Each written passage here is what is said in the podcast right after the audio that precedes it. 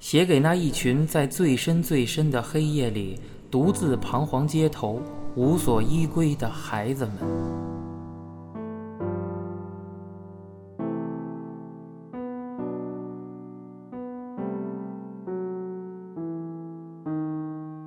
镊子，作者白先勇，播讲人一辆松鼠。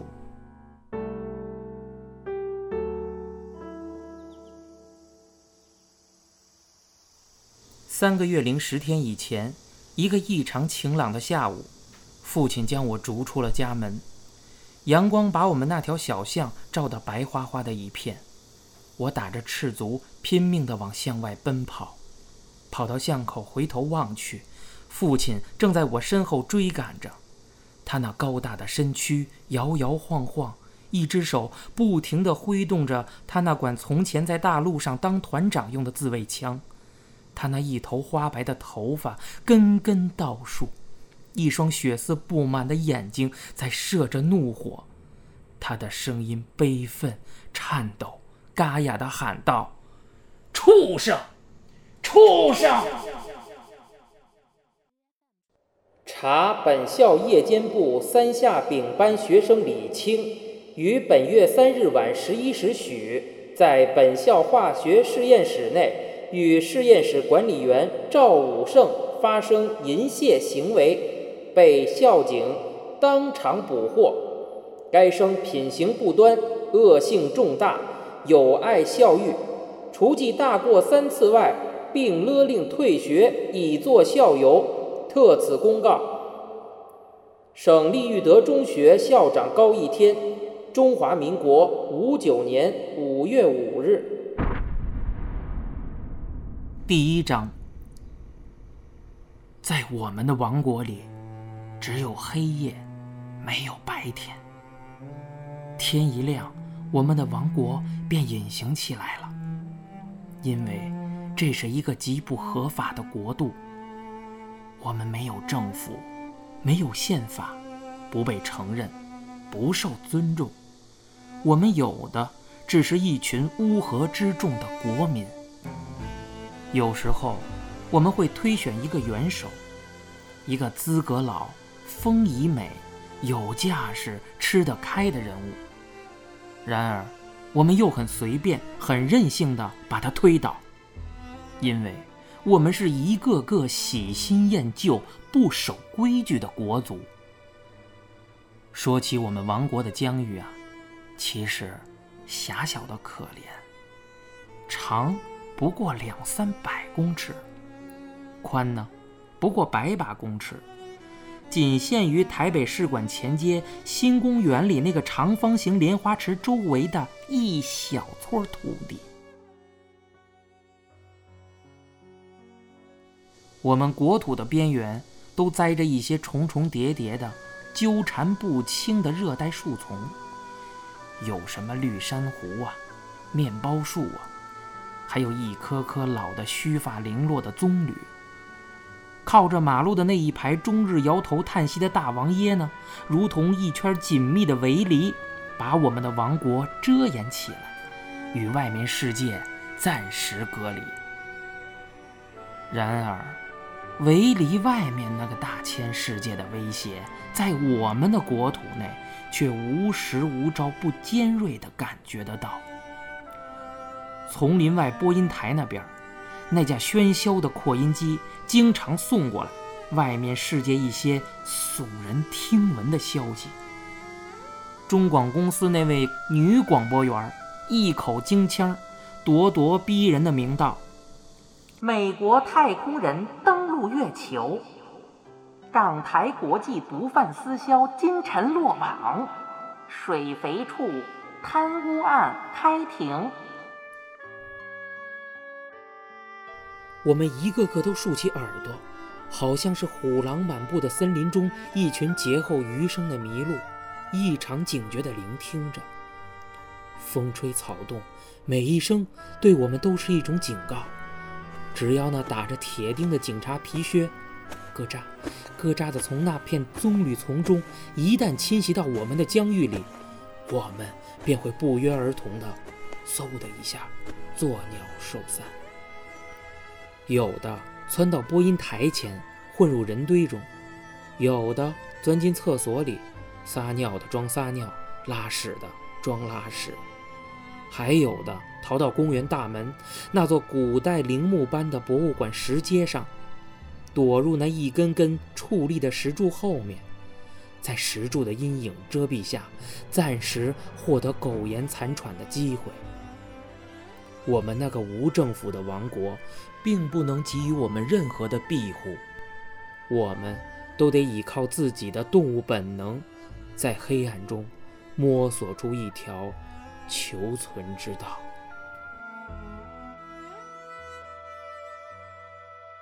我们这个王国历史暧昧。不知道是谁创立的，也不知道始于何时。然而，在我们这个极隐秘、极不合法的造儿小国中，这些年却也发生过不少可歌可泣、不足以外人道的沧桑痛事。我们那几位白发苍苍的元老，对我们提起从前那些斑斑往事来，总是颇带感伤。而又不免稍稍自傲地叹息道：“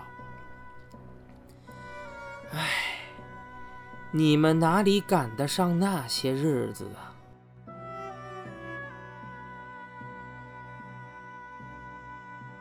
据说若干年前，公园里那青莲花池内曾经栽满了红睡莲。到了夏天，那些睡莲一朵朵开放了起来，浮在水面上。像是一盏盏明艳的红灯笼。可是后来不知为了什么，市政府派人来把一池红莲拔得精光，在池中央起了一座八角形的亭阁。池子的四周呢，也筑了几栋红柱绿瓦的凉亭，使得我们这片原来十分原始朴素的国土，凭空增添了许多焦氏的古香古色。一片世俗中。透着几分怪异。我们那几位元老提起此事啊，总是不免抚今追昔的惋叹道：“那些鲜红的莲花儿，实在开得动人呀。”于是啊，他们又相互道出一些我们从来没有听过的名字，追怀起一些令人心折的古老故事来。那些故事的主角儿，都是若干年前脱离了我们的国籍，到外面去闯江湖的英雄好汉。有的早已失踪，音信全无；有的夭折，墓上都爬满了野草。可是也有的，却在五年、十年、十五年，乃至二十年后，一个又深又黑的夜里。突然会出现在莲花池畔，重返我们黑暗的王国，围着池子急切焦灼地轮回着，好像在寻找自己许多年前失去了的那个灵魂似的。于是，我们那些白发苍苍的元老们便点着头，半闭着眼，满面的悲悯，带着智慧而又十分感慨的结论道：“总是这样的。”你们以为外面世界很大吗？有一天呀，总有那么一天，你们仍旧会乖乖的飞回到咱们自己的这个老窝来。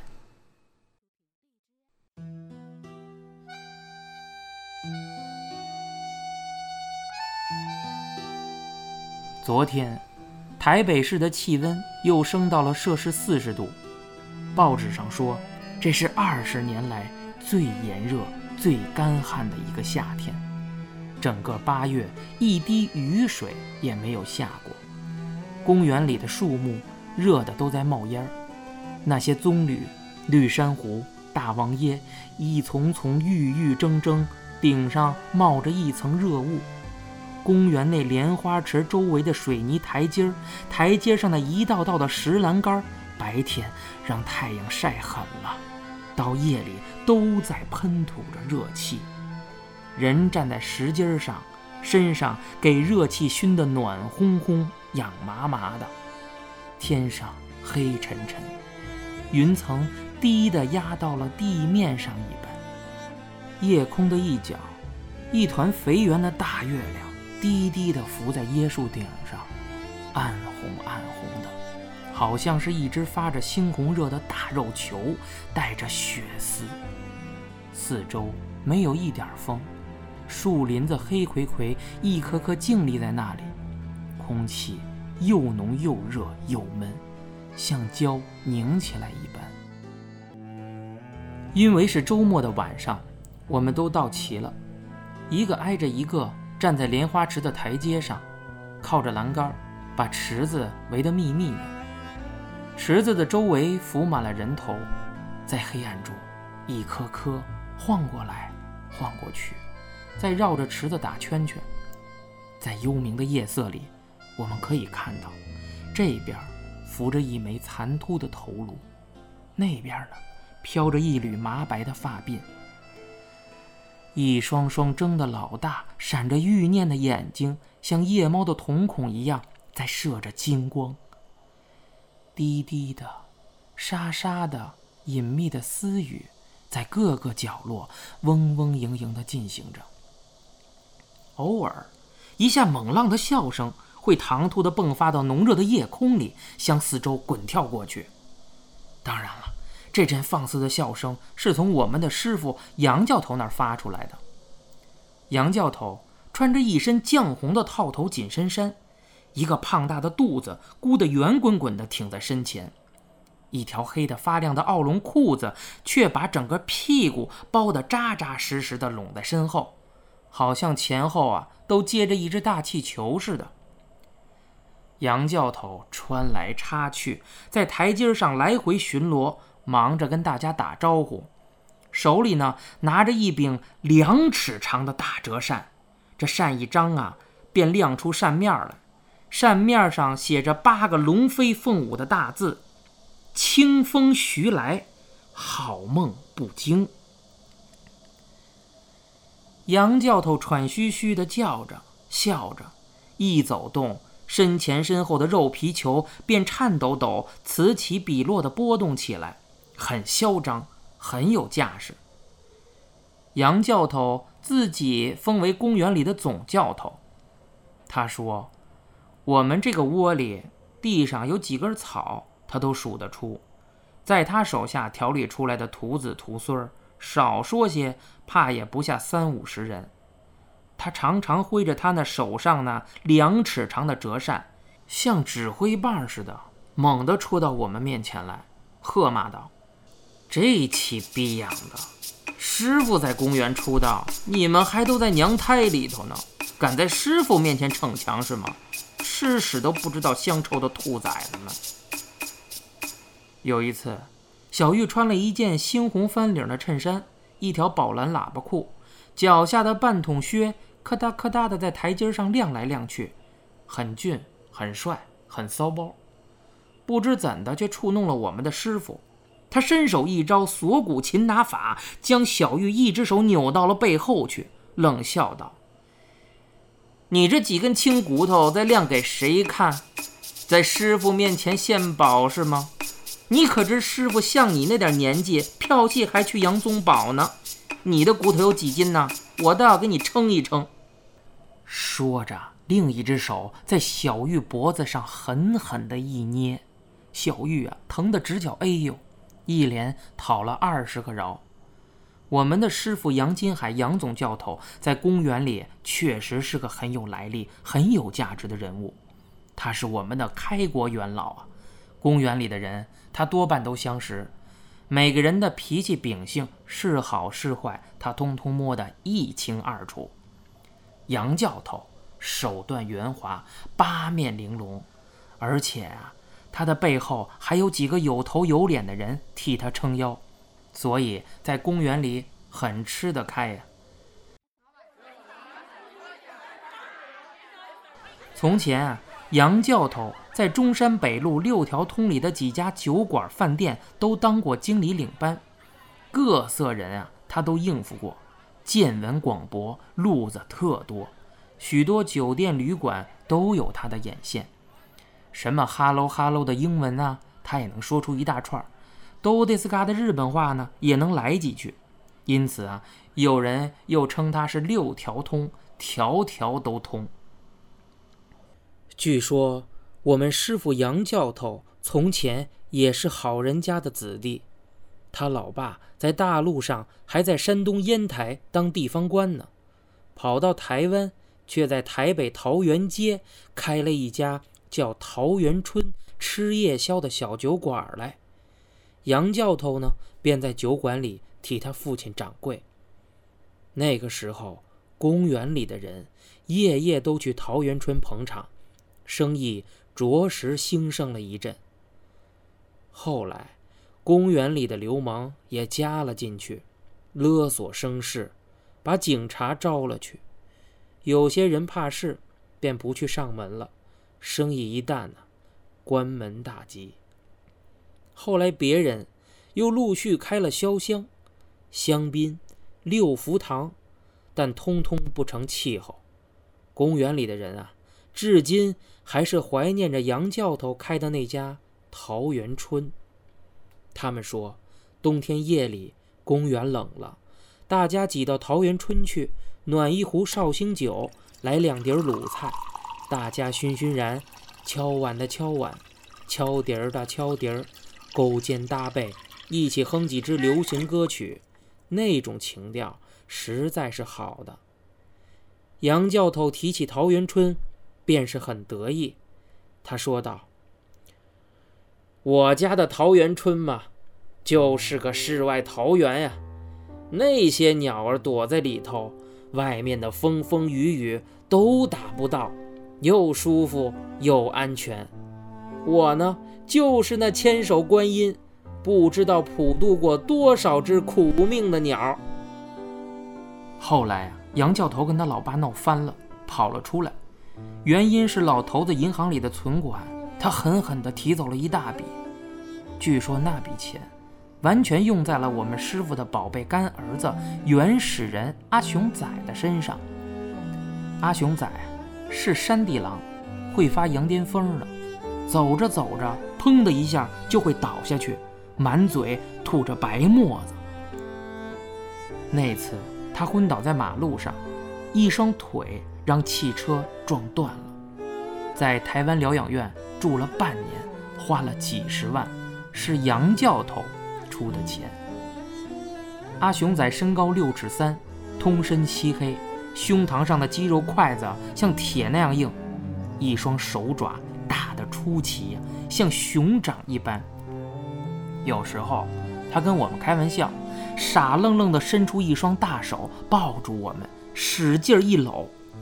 他的臂力大得惊人，吃他咕这么一下啊，全身的骨头都像压碎了似的，疼得我们大叫起来。阿熊仔啊，最好吃。我们逗他，拿根冰棒在他脸上晃一下，说。叫声哥哥，他便伸手来抢，咧开嘴傻笑，咬着大舌头叫道：“高高，高高。”其实啊，他比我们大十几岁，总有三十几了。每次出来，他跟在杨教头的身后，手里总是大包小包的拎着，里边放着一大堆零食，有什么陈皮梅、嘉英子、花生酥啊。他一面走一面往嘴里塞，见了我们呢，便扬起手里的零食，叫道：“要不要？”我们每个人他都分一点有时候杨教头看不过去，便用他那扇子敲阿雄仔的脑袋，骂道：“我看你是穷大方了吧？回头搞光了，我买根狗屌给你吃。”我们的杨教头到我们的堆子里来。一把扇子指着我们一轮骂道：“徒弟们，你们还傻站在这里干什么？那些大鱼回头一条条的都让三水界的小妖给钓走了，剩下几根隔夜油条，我看你们还有没有胃口要？”说着，杨教头唰的一下豁开了他那柄大折扇，清风徐来，好梦不惊，拼命地扇动起来。原始人阿雄仔竖在杨教头身后，庞然大物，好像马戏团里的大狗熊一般。他穿着一件亮紫色的尼龙运动衫，崭新的，把他胸膛上的肌肉绷得块块凸起。嚯，阿雄仔啊，你这件衣服好帅呀，是老龟头送你的吧？小玉伸出手捶了一下阿雄仔的胸膛，道：“我们呢都笑了起来。我们想鸡师傅就拿阿雄仔来开胃，老龟头呢是个六十开外的老色鬼，脖子上长满了牛皮癣。公园里的人谁也不理他，他只有躲在黑暗里，趁我们不防备，猛地伸出手来抓我们一把。有一次，他拿了一包花生米，把阿雄仔哄走了。”事后，我们师傅气得发昏，揪住老龟头打得臭死。你他妈的狗娘养的！你那一身才是老龟头送的呢！杨教头一把扇子戳到小玉的额头上，骂道：“熊仔这件衣裳，你问问他自己是谁买给他的？”哒哒，哒哒买给我的。阿熊仔咬着大舌头嗤笑道。傻仔，在哪里买的？多少钱呀？阿雄仔回道：“今日公司，呃，一一百一。”他娘的，一百八！杨教头一个响巴掌打到阿雄仔宽厚的背上，呵呵的笑了起来。哎呦，这个小贼原来躲在这里！杨教头发现老鼠畏畏缩缩地躲在小玉身后，抢前一把揪住了老鼠的耳朵，把它拖了出来，抓着老鼠的手梗子啐道：“你们快去把刀拿来，我来把这双贼爪子剁掉。这双贼手留下来做什么呀？一天到晚只会偷鸡摸狗，找死也不找个好日子。我介绍人给你，要你去打炮。”谁许你偷别人东西的？师傅的脸啊，都让你给丢尽了。我看啊，不等人家报警，我先把你这个死贼呀揪进警察局去，狠狠的修理修理。明天我就去告诉乌鸦，叫他把你吊起来打。师傅，不要啊！师傅，老鼠挣扎着，仓皇的叫道。一张瘦黄的小三角脸扭曲的变了相。呵呵，杨教头冷笑道：“你也知道害怕呀，老鼠。上次不是我讲情，乌鸦早就揍死你了。钢丝边的滋味你还记得吗？”杨教头扬起手，啪啪，给了老鼠两个耳光，打得老鼠的头啊晃过来晃过去。然后又用扇柄戳了他两下额头，才带着阿雄仔扬长而去。